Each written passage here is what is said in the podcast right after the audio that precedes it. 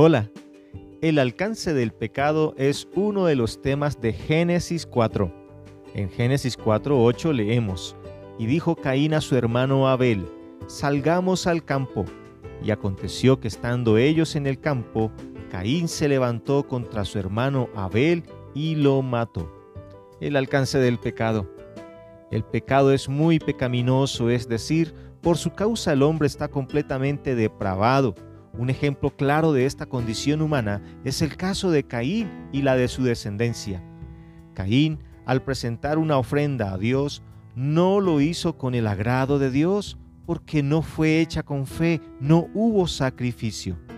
Recordemos que para cubrir las consecuencias del pecado de Adán y Eva, Dios hizo un sacrificio animal quedando establecido que sin derramamiento de sangre no se hace remisión de pecados, por lo que lo hecho por Caín mostró en él su orgullo, su pecado, su rebeldía.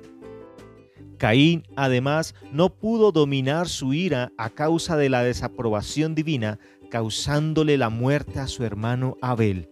Los descendientes de Caín siguieron el mismo camino errado de él, aumentando así la maldad en el mundo. Su pecaminosidad quedó evidenciada en prácticas tales como la poligamia, el homicidio, el odio, la venganza, el orgullo. Caín y su descendencia vivieron bajo perdición, pero Dios, en su misericordia, apartó una descendencia que le honraría invocando su nombre. No debemos desestimar el poder del pecado. Mejor, rindamos nuestra vida a Dios para todo bien. Te invito a que leas Génesis 4. Allí comprenderás el alcance del pecado como para que te apartes de él, haciendo a la manera de Dios lo que es bueno. Que Dios te bendiga. Buen ánimo.